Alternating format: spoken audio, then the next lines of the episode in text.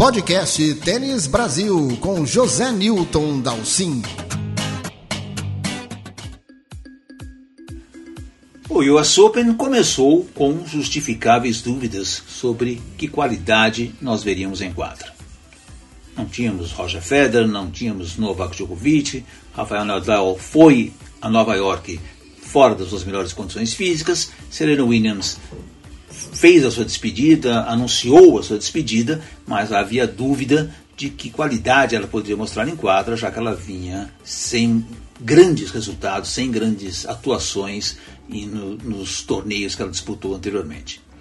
Mas acho que o resultado final do US Open é extremamente positivo, né? principalmente com o Carlos Alcaraz, um jogador que uh, uh, suportou pressão, grande pressão, o tempo inteiro, mostrou enorme qualidade em quadra, se mostrou carismático, o público abraçou Alcaraz na maior parte do tempo, acho que o único momento que o Alcaraz não teve apoio do público foi quando ele enfrentou o Francis Tiafoe na semifinal, obviamente porque se tratava de um norte-americano, mas ele desempenhou o papel que a gente imaginava que seria possível, ou seja, mostrou um grande tênis, mostrou uma enorme vontade de vencer, uma disposição física incrível nesses jogos duríssimos que ele fez e chegou a um título uh, aplaudido pelo mundo inteiro e agora a liderança do ranking, né? E veja que legal, né? O Alcaraz ele ganhou do Yannick Sinner de 21 anos nas quartas de final, depois ganhou do Francis Tiafoe de 24 anos na semi e venceu na final Casper Ruud de 23 anos. Então, rodadas decisivas com jogadores de idade muito baixa, sem grande experiência no, no, em grandes torneios, nos grandes slams somente, apenas o Ruud já havia feito uma final em Roland Garros, mas nenhum deles deixou de mostrar enorme qualidade em quadra, mesmo. O Rude, pessoal, até muita gente ali falando, ah, o Rude não é um jogador especial para ser líder do ranking ou para ganhar um grande slam, mas eu vi o Rude jogar muito bem esse torneio, eu acho que na final ele fez um grande espetáculo, mostrou muita habilidade, ele fez jogos, jogadas diferentes, inesperadas, uh, infelizmente ele deixou escapar aqueles dois set points e isso custou caro para ele, talvez se ele tivesse feito dois sets a um, a história do torneio, do, do, desse resultado final do título poderia ter sido diferente, né? Mas foi excepcionalmente bom assistir o Alcaraz uh, chegar onde a gente imaginava que ele iria, mas muito antes do que, do que seria normal. Né? Ele vence o seu primeiro Grand Slam quatro meses antes, uh, desculpa, quatro meses depois que o Rafael Nadal. O Nadal ainda tem ganhou o Roland Garros exatamente quatro dias depois de fazer 19 anos, o Alcaraz tem 19 quatro meses. Uma distância bem pequena aí, mas não dá nem para comparar quando o Alcaraz chega à liderança do ranking, quando o Nadal chegou ao número 1 um lá em 2008. O Djokovic, por exemplo, foi ganhar seu primeiro Grand Slam com 20 anos, o Federer com 21. Né? Então, embora eu ache muito, muito exagero fazer qualquer comparação entre o Alcaraz e o Big Three, os três grandes do tênis, é muito cedo para isso, mas ele mostra qualidades desse nível e isso nos deixa bastante animados. Né? Do lado feminino, a Swiatek acabou comprovando a sua soberania no circuito. Havia também muitas dúvidas sobre que qualidade ela poderia mostrar num piso tão veloz, mas ela venceu três top 10, um atrás do outro, para chegar ao título, ao seu terceiro troféu de Grand Slam. Uh, a Swiatek iguala o feito da Maria Sharapova, que antes dos 22 anos já tinha três troféus desse nível. Né? Então, o o US Open terminou de uma maneira extremamente positiva, dois garotos liderando o ranking, dois garotos vencendo e mostrando enorme qualidade. E para vocês não terem dúvida de que foi um sucesso e que o evento conseguiu atrair atenção, a USGA divulgou que houve o recorde de público, recorde de ingressos, de ingressos vendidos, 776.120 ingressos vendidos nas duas semanas de torneio, 5% a mais do que o do recorde anterior, que era de 2019, de 737 mil. Portanto, aí o recorde de público, nós vimos rodadas finais, mesmo com essa garotada toda, totalmente, as arquibancadas totalmente lotadas, então, a gente tem que entender que o futuro chegou e o público está abraçando esses novos rostos do tênis. E para falar sobre tudo isso, dar toda a sua opinião, aquele nome que nunca pode faltar aqui no podcast Tênis Brasil, Dácio Campos. Convidamos ele e a partir de agora, Dácio Campos conversa com a gente. Dácio Campos, grande prazer ter você aqui de novo no podcast Tênis Brasil. Dácio, Rei Charles lá na Inglaterra e Rei Carlos no tênis. As, os reis estão mudando pelo mundo. Obrigado pela tua presença aqui com a gente.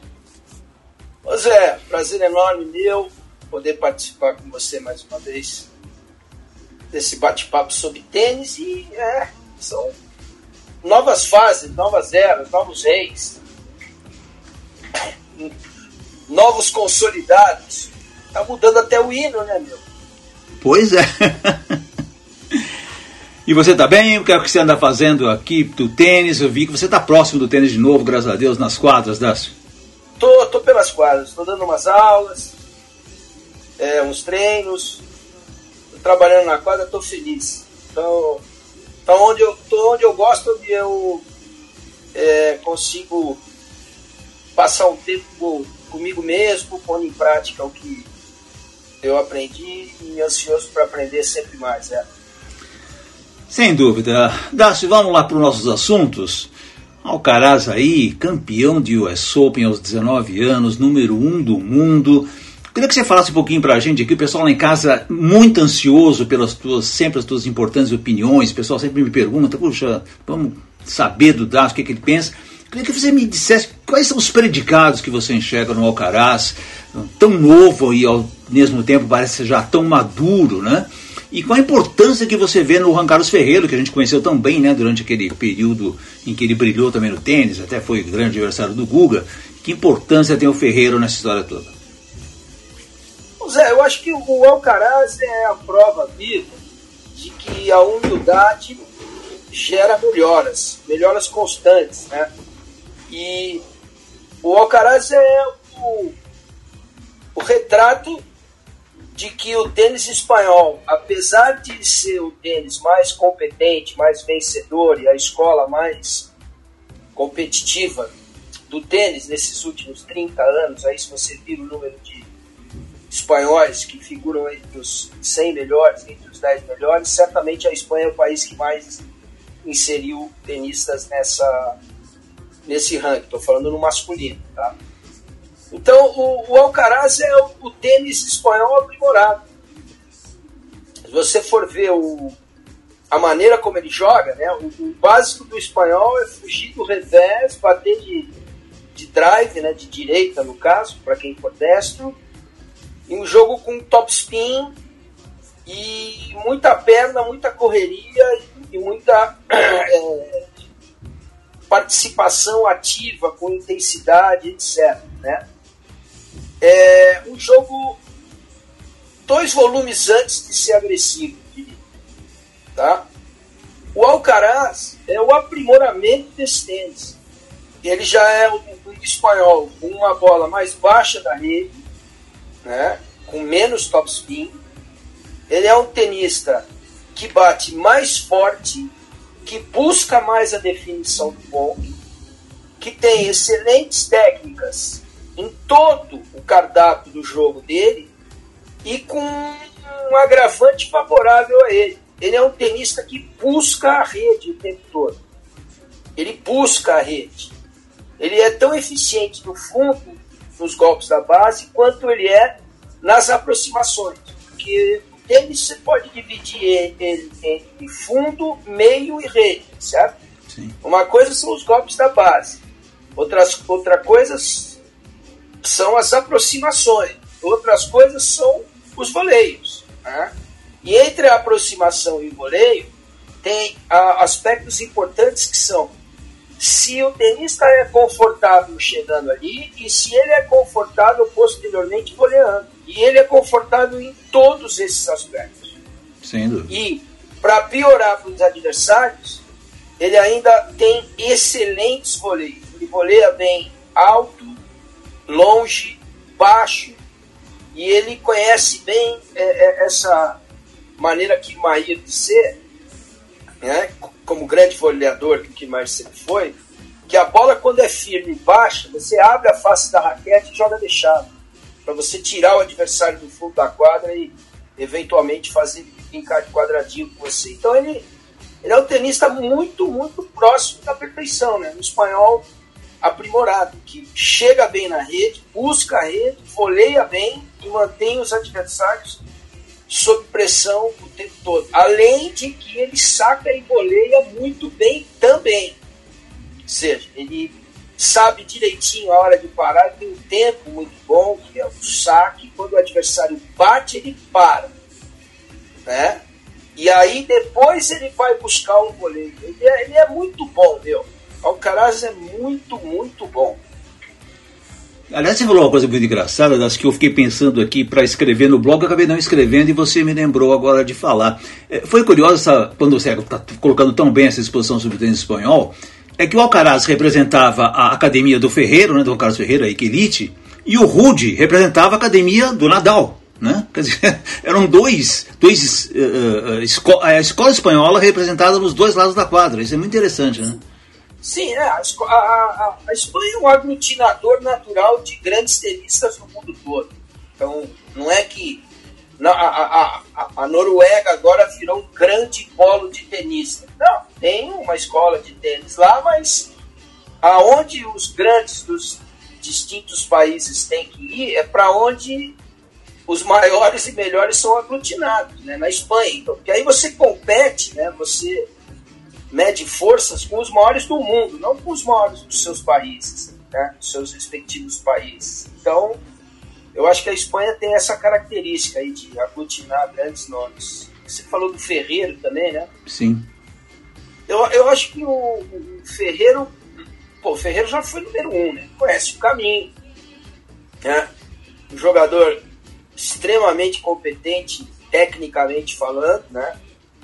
É, enfim, não é tão bem formado como o Alcaraz no saque, né? não, tem, não tinha um slice tão eficiente quanto o Alcaraz, né? não foi um exílio goleador como é o Alcaraz. Então, o Alcaraz é uma versão bem melhorada do Ferreira. Quer dizer, você dizer que alguém é uma versão bem melhorada de outro alguém que já foi número um do mundo, só explicita o, o quanto o tênis espanhol vem melhorando. E o, o um aspecto que eu vejo muito importante no, no Ferreiro é serenidade. Né? O estágio Sim. de serenidade é o melhor estágio emocional que você pode ter, porque nessas minhas últimas andanças aí, é, eu aprimoro um pouco esse lado é, psicológico, né, da psicoanálise, etc. E o pensamento é composto do resgate dos parâmetros da memória. Pegou? Uhum. Então, quando você põe isso em forma de pensamento, a sequência é pensamento, sentimento e ação. Né? E o estágio de serenidade é um estágio que aguça o sentimento entre o pensamento e a ação. E quando você está com o sentimento aguçado, que é consequência de serenidade, você tem muito mais condições de tomar decisões mais assertivas. Né? Então, em nenhum momento você nota no, no, na fisionomia do Alcaraz que ele está com raiva do outro. É bem parecido com o Nadal, é bem parecido com o Ferreira. Ele não tem raiva, ele não tem ressentimento, né? ele não tem medo. Ele não vive nesse triângulo de ressentimento do passado, raiva do presente e medo no futuro. Né? Ele é um cara que ele transforma o ressentimento do passado em aceitação, ele aceita o que aconteceu. Naturalmente, quando você aceita, em vez de se ressentir, a raiva do momento vira amor e, na sequência, o medo do futuro vira fé. Então, ele é um cara que tem um, uma luta contra ele mesmo, não contra o outro, no fundo. Você não nota ele um Nadal com raiva, né, com desprezo, com menosprezo. E esse estágio de espírito que eles atingiram, o Nadal atingiu até um pouco mais tarde. O, o Alcaraz é muito precoce. Então ele é um cara feliz. Ele é feliz sem raiva, sem medo e sem ressentimento. Aí as decisões dele são melhores porque o sentimento dele é um sentimento positivo. É de amor, de perdão, quando ele se perdoa de ter feito besteira no passado, ele tem, por quê? Perdão. Aí ele tem gratidão, que ele expõe isso na fisionomia dele na quadra. Ele pode estar até querendo muito, mas ele não, não, não, não passa raiva no olhar. Eu, eu noto muito essa característica deles. Aliás, você falou uma coisa engraçada, porque eh, na entrevista que o Alcaraz deu logo depois do título, ele até comentando como é que tinha sido os dois torneios preparatórios dele, que ele não foi bem, não se esperava, ele esperava sair melhor ali em Montreal e Cincinnati, não foi tão bem tal, e ele falou exatamente o que você está dizendo. Eu não me sentia feliz em quadra, e aqui eu joguei com alegria. Isso acho que parece um aspecto muito importante dessa forma de encarar exatamente como você está dizendo. Mas deixa eu te provocar com outra coisa. Você acha que a troca do formado Big Tree, ela já começou? Lembrando que o Alcaraz já ganhou do Djokovic do Nadal, aliás, no mesmo torneio em Madrid, uma façanha inacreditável. Você acha que já começou? Nós podemos imaginar o Alcaraz já substituindo os fenômenos do tênis? Ah, eu acho que dá para dizer, dá dizer que engatou primeira, vai. Engatou primeira. Estava em ponto morto, engatou primeira. Mas o Djokovic nesse, nessa parede aí é um camarão nobre ainda. Ele não está jogando porque ele tem decisões pessoais dele, que eu respeito. É, não, não, não sei se concordo, mas eu respeito. Não julgo. Ah, ele está nesse meio aí ainda. Ele está nesse meio, não. Ele, ele para mim, é o cabeça da turma ainda. E, e depois tem o Alcaraz. É, eu diria que o Rude vai, é, é, é, segunda fila, vai. Ele é muito bom, ele não tem nada de espetacular, mas ele é bom em tudo. Certo? E outra vez, se você olhar a serenidade daquele, daquele garoto, você vê que ajuda demais, como ele é sereno. Para comemorar e para se penalizar. Ele sai muito pouco do eixo da serenidade, da tranquilidade, né? Até a comemoração dele é contida. Só que tecnicamente ele não tem as mesmas armas que o Alcaraz. Né? Então eu acho que o, o Tsitsipas eu gosto muito, é versátil. O Medvedev é um tanque, né? um panzer. tem plano 1. O Rublev é só plano 1. E infelizmente o Zverev está no estaleiro, que ele é do nível do, do do nível que do Diogo, do, do Alcaraz, esse aí pode incomodar muito ainda. Vamos ver se ele volta. Mas o, o Nadal eu já vejo ele em quarta marcha de cinco. É, acho, que, acho que ele poderia eventualmente ainda ganhar um, um grande slam, o Roland Garros, né? Seria um, uma grande surpresa. Mas eu acho que o, o, o volume de esforço que ele fez durante toda a carreira dele acaba cobrando uma conta cara dele agora nesse momento né? Se desgasta demais. O Djokovic consegue ter o mesmo rendimento do Nadal fazendo menos esforço, né? Pagando a conta um pouco mais barato, ou pelo menos parcelando ela mais no cartão. Vai. Uma coisa interessante, Dácio, eu ouvi uma entrevista ao Alcaraz uh, hoje no Marca, lá, no AS, aliás, da Espanha, em, em, que ele fala que ele trabalha com uma psicóloga desde há dois anos já, desde 2020, ou seja, era, ele era, tinha 17 anos, ainda era juvenil, e ele já traba, começou a trabalhar com psicóloga.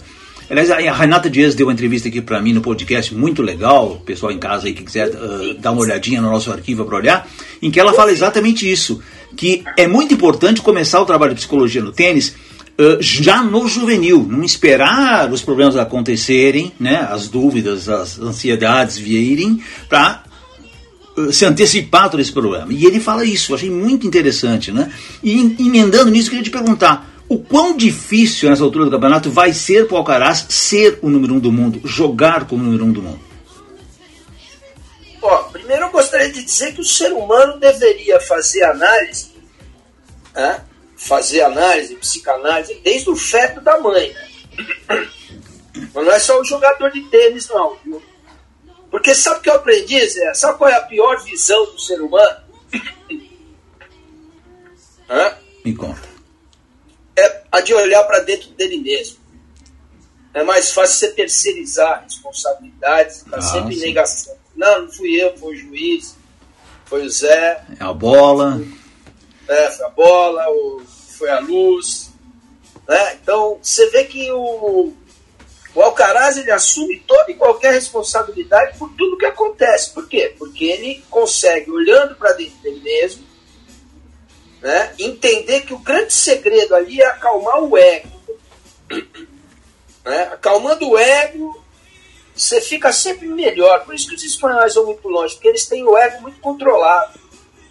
Né? O ego linka com orgulho. Né? Orgulho e ego são horríveis, são o grande trash do ser humano, são orgulho e ego. Então, é, olhar para dentro de si mesmo é uma visão difícil, porque você vai lá no íntimo e vê todas as suas mazelas, etc. Então, você vê que ele é um garoto muito bem é, relacionado com ele mesmo. Né? Ele, ele, deve ser um moleque, um moleque, mesmo quando ele está sozinho, ele está com uma turma, né? Porque ele é tão bem resolvido, e quando você está sozinho e se sente bem, é aí que você está bem resolvido. Então, ponto para Renata Dias, aliás, eu vi a matéria, achei muito legal, ela é muito inteligente, muito competente. Então, acho que ele é, fez muito bem, faz muito bem fazer essa. bater esse paredão interno, né? olhar para dentro dele mesmo e seguir essa. E essa o fato de ser número um, Dácio, o que peso tem isso quando você vai para a quadra? Fala para mim. Nós vimos aí casos, né? O Becker, o Villander, caras que não conseguiram jogar como número um do mundo, né? Não aguentaram a carga, né? Sim, mas o, o Villander foi número um do mundo, porra, mas ele tinha que, como diria meu parceiro Eusébio Rezende, tinha que parir um porco espinho todo jogo, né? o cara não tinha bola, né? corria muito, jogava bem, taticamente disciplinado, era rápido. Mas o Alcaraz ele só depende dele. Ele não depende de ninguém. Ele saca pra cacete, devolve demais, voleia bem, bate bem de todos os lados, varia bem com slides, lê bem o jogo. chega em todas. É, chega em todas, tem uma força no core absurda, no abdômen, ali naquela região do core. Usa bem a rotação do corpo, chega bem na rede, ele é muito bom, cara. É, então, e, e, e, você falou do Becker, né? O Becker, por exemplo, número um do mundo, mas ele jogar no side, né, meu? Como é que ele ia ficar de goleiro o tempo todo no side? é, então, o Alcaraz, ele, ele, ele tem todas as condições de jogar bem em todos os pisos, né? Ele só não deve se cobrar e controlar bem o eguinho dele mesmo, que naturalmente ele vai ele vai estar tá sempre por ali, né? Não dá para dizer que ele vai ficar ali o tempo todo, porque isso varia muito, né? Mas ele é o calibre número um mesmo, ele está no lugar dele. Ele vai brigar aí com, com o Medvedev, vai brigar com o Djokovic. E eu acho que o fato dele ser despretensioso pode ajudar muito ele a ficar de número um ou a tá sempre beirando ali o número. É, sem dúvida alguma, a versatilidade que ele tem em quadra é, é uma coisa impressionante. Né? Das vezes, vou falar uma coisa aqui interessante. Eu estava lendo hoje, hum, não sei aonde, agora já me, até me fugiu, mas nós temos hoje o número 1 um do mundo com 19 anos, o Carlos Alcaraz, e a número 1 um do mundo, a Iga Swiatek, de 21 anos. Quer dizer, dois garotos liderando o, os rankings profissionais. E a última vez que uma idade tão baixa assim foram registrados nos dois que lideraram o ranking foi o Marcelo Rios, que era 22 do mundo, e a Martina Hingis, que, era, que tinha 17 anos apenas, o, Rios 22 anos e a, Hingis 17 anos, os dois lideraram simultaneamente em agosto de 98. A gente sabe muito bem que o Rios durou muito pouco na ponta do ranking, né? Mas uh, desde 98 não se tinha uma idade tão baixa liderando os dois rankings, né? Eu acho isso uma coisa excepcional. E eu queria que você me falasse também um pouquinho da Iga, né? Essa polonesa que surgiu e ela conseguiu uh, herdar o trono da Bart, né? Ashley Bart desistiu do tênis depois de ganhar a Austrália Open, era para mim, assim, indiscutivelmente a melhor tenista do momento, e ela, ela saiu de cena e a Iga Swiatek pegou o número um do mundo e assumiu esse posto. Né? Eu achei isso uma coisa muito interessante. Como é que você vê a questão da polonesa, já com três grandes lãs, né? três de grandes lãs com 21 anos de idade? É, eu acho ela uma tenista muito sólida, né? muito sólida, mas com poucas variações. É, vejo ela muito é, firme da base, nem tão firme e competente nas aproximações, mas ela no voleio se vira bem. Uma coisa é a aproximação, outra coisa é o voleio, certo? Eu acho ela melhor no voleio do que na aproximação. Ela, ela ainda não é uma tenista que se sente tão confortável ou busque aquilo o tempo todo, ou seja, a aproximação, né? Aí ela pode fazer um, um reparo, ela pode melhorar ali. Acho ela uma tenista bem fria, né? É difícil de saber o que está passando na cabeça debaixo daquela viseira, né? É, audaciosa, né? E eu acho que é curioso no, no tênis feminino, né, se você me permite, claro. é algo é, da física e da fisiologia. Eu vejo assim,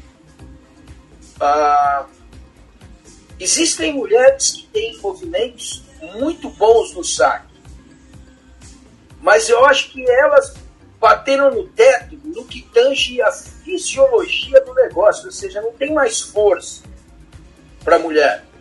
Eu acho que a força da mulher, associada a essa técnica bem apurada, né, é, é, elas geram uma potência X, certo? Com exceção da Serena Williams, que era mais forte, é, mas não é, não é, é, fora da curva, né, a força da Serena. Né? E o que, que aconteceu? Você já ouviu falar daquela regrinha física que diz assim: toda ação provoca uma reação de igual ou maior intensidade? Sim, aprendemos no colégio isso, né? Então, o que, que aconteceu? As devoluções não estão mais firmes? Sim. O número de quebras não é bem maior atualmente? Principalmente no feminino, né? Então, é onde eu estou falando. Estou falando das mulheres. Sim pode ser inevitável. Ou seja, a reação que a devolução proporciona né, consegue fazer com que o nível de força da mulher seja maior. Ou seja, ela pega um saque X e devolve um X sobre 2. Porque ela aproveita a força do saque. Né? Agora, quando ela tem que gerar força, ela tem um limite fisiológico. Certo? Agora, você pega os homens, por exemplo os caras mandam 200 por hora no café da manhã. Gordon manda 200 por hora. Quer dizer, a ação é muito mais rápida do que a reação. Então, se o cara consegue reagir quando consegue, a devolução pode vir até mais forte, mas não é uma constante isso. Ah. Já no, no, caso das mulheres, é bem mais constante, porque a força do saque né, ela tem um limite. E esse limite esbarra na reação do adversário que usa essa força para gerar mais coisas. Aí você começa a ver mais quebra de saco. Isso é inevitável. Né? Não, não dá para comparar a força de um homem com a força de uma mulher, concorda? Sim. É covardia. Né? Então eu acho que a Iga, por exemplo, é, se você falar para ela assim, cara ou coroa, ela fala coroa. Se der coroa, eu não sei se ela vai querer devolver. é a minha maioria. Por quê? Porque as devoluções estão muito eficientes. Não que os serviços não estejam, mas eles têm um limite de força. Qual é a média do saque, primeiro saque de uma mulher, das mulheres do top 20 do feminino? Vamos 170 falar 170 assim, por aí no máximo. Quanto? 170 no máximo, em média, né? 170. Então, Isso. 170 né, é uma velocidade que quando a bola quica, chega na devolução, a reação é completamente viável, né? Agora, pega um 204 por hora, vê se você reage. Na hora que a bola passa do cara, é que nem o goleiro, quando o cara bate firme o pênalti no canto, que ele pula, e você fala, uh, ele quase pegou. Quase pegou coisa nenhuma. Quando ele chegou ali, a bola já estava na rede. Né? A ação é muito mais rápida que a reação. Então isso aconteceu com as mulheres, isso que eu tenho visto. Sem dúvida alguma. Outra coisa que me que me, eh, me deixa em, o que pensar, Dácio, e eu queria ver tua opinião a respeito disso, é o quão bom é para o tênis, tênis em geral, mas vou focar bem aqui no tênis feminino, é ter uma tenista tão dominante como no momento está acontecendo com a Iga. Eh, ela está com mais do dobro de pontos da segunda colocada do ranking. Né? Ela só não joga bem realmente no piso mais veloz, ainda não foi bem na grama, mas agora, ao ganhar o US Open, ela praticamente eh, se mostrou superior em todos os pisos. Então, quando a gente vai para o Cyber, a gente nem brinca com a história, porque ela é muito melhor no Cyber que todas as demais. Né? Agora, o bom bom é você realmente ter uma tenista que pode dominar completamente o circuito e ser ela, e pior ainda, a meu ver, é não ter uma grande rival.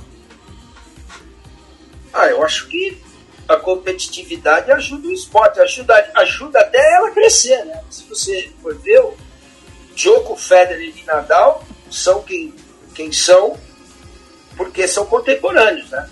Sim. Então, certamente eles foram, sei lá, 15, 20% a mais do que eles teriam ido se eles não tivessem sido contemporâneos, né?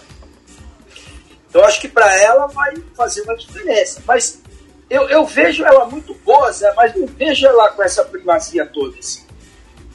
Eu, eu acho que ela, ela é eficiente, ela é ganhadora, é, mas eu não sei, dentro de mim alguma coisa não me diz que ela vai ficar muito tempo. Eu posso estar enganado. Posso estar enganado, mas eu acho que tem tem concorrência para ela sim. Eu, eu vejo a, a Bart, como você falou, em, em, em outra liga. Sim em outra liga, mas né, varia, com mais versátil, etc. Mas de tão versátil que ela é, ela foi jogar cricket. certo? Agora tá no golfe. É, ela pegou lá uns vários milhões de dólares dela e falou: ah, quer saber? Vou pro golfe, vou pro cricket, tô em outra, sou versátil. Essa aqui já foi, vamos pra próxima. Tássio, para a gente fechar, eu queria que você falasse umas palavrinhas sobre Serena Williams. Se despediu aqui no US Open, uh, encerrou a carreira, ela vinha se arrastando nos últimos anos, né? E acabou até tendo uma despedida, a meu ver, assim, muito digna. Jogou super bem, acho que foi a melhor Serena que eu vi nesses últimos anos, na de tentativa de, de, de se manter no topo que ela teve, de se manter no circuito. Fez uma despedida digna e deixa um legado, né? Um legado acho que extremamente importante. Eu queria que você dissesse para mim como é que você viu a Serena e que importância ela teve nessa história do tênis. Ah, eu sempre fui muito fã da Serena. Sempre achei ela, para mim, a, a, melhor tenista que eu vi jogar. Eu não, eu não vi a Margaret Court, né? Que tem um grande slam mais que ela, né? E, mas eu acho que a Serena era mais completa, mais forte, mais é, ganhadora, ela era mais tudo, né? O tênis feminino nesses últimos 20 anos, que foi o tempo que ela reinou aí, né? E ela teve uma, uma despedida à altura dela. Né? Ela é provavelmente uma, uma dos maiores e das maiores ícones do esporte de todos os tempos. Né? Teve sempre uma, uma presença distinta fora da quadra, dentro da quadra teve um, ou dois assim só, mas quem nunca, né?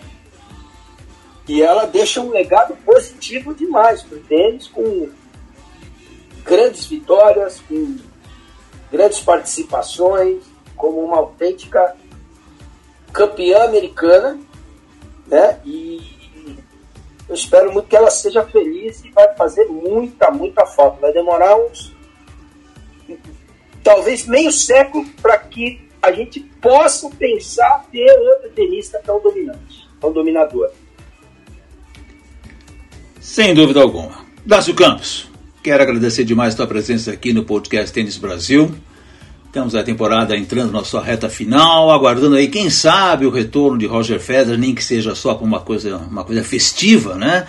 Eu fico muito triste se eu vir o Roger Federer se despedir sem pisar mais na quadra de tênis, né? E estamos aí à beira do Rod Laver Cup, ver se realmente vai jogar ou não. Diz ele que vai jogar Basileia. Eu, sinceramente, acho muito difícil ele estar em nível competitivo. Mas essa reta final de temporada nós temos aí essa tentativa de retorno do Federer, a, tenta, a, a, tentativa de recuperação do Djokovic, que vai voltar aí jogando torneios menores e quem sabe ainda brigar uh, pelos grandes títulos no final do ano, e obviamente acompanhar o que o Alcaraz fará como número um do mundo. Pô, eu sou fã do Leão da Montanha, né? O Leão da Montanha é o cara, né? Acho que gostaria de ver ele mais uma vez, mas eu não gostaria de ver ele muito mais, não, porque ele já passou do tempo, entendeu? Ele já Sabe aquele pêssego que já, já passou e você vai descascar e não vai estar do jeito, entendeu? Então, que ele jogue mais uma vez não sei, eu acho que já foi para ele. Ele não vai conseguir competir com esses caras aí no nível que eles estão competindo, com a idade que ele tem, com as contusões que ele já teve. Então, que a gente fique com as imagens positivas dele que são de outro mundo. Vida longa, fera. Obrigado, Dácio. Grande abraço para você. Abração, Zé. Tamo junto. Este foi o podcast Tênis Brasil com José Newton Dalcin.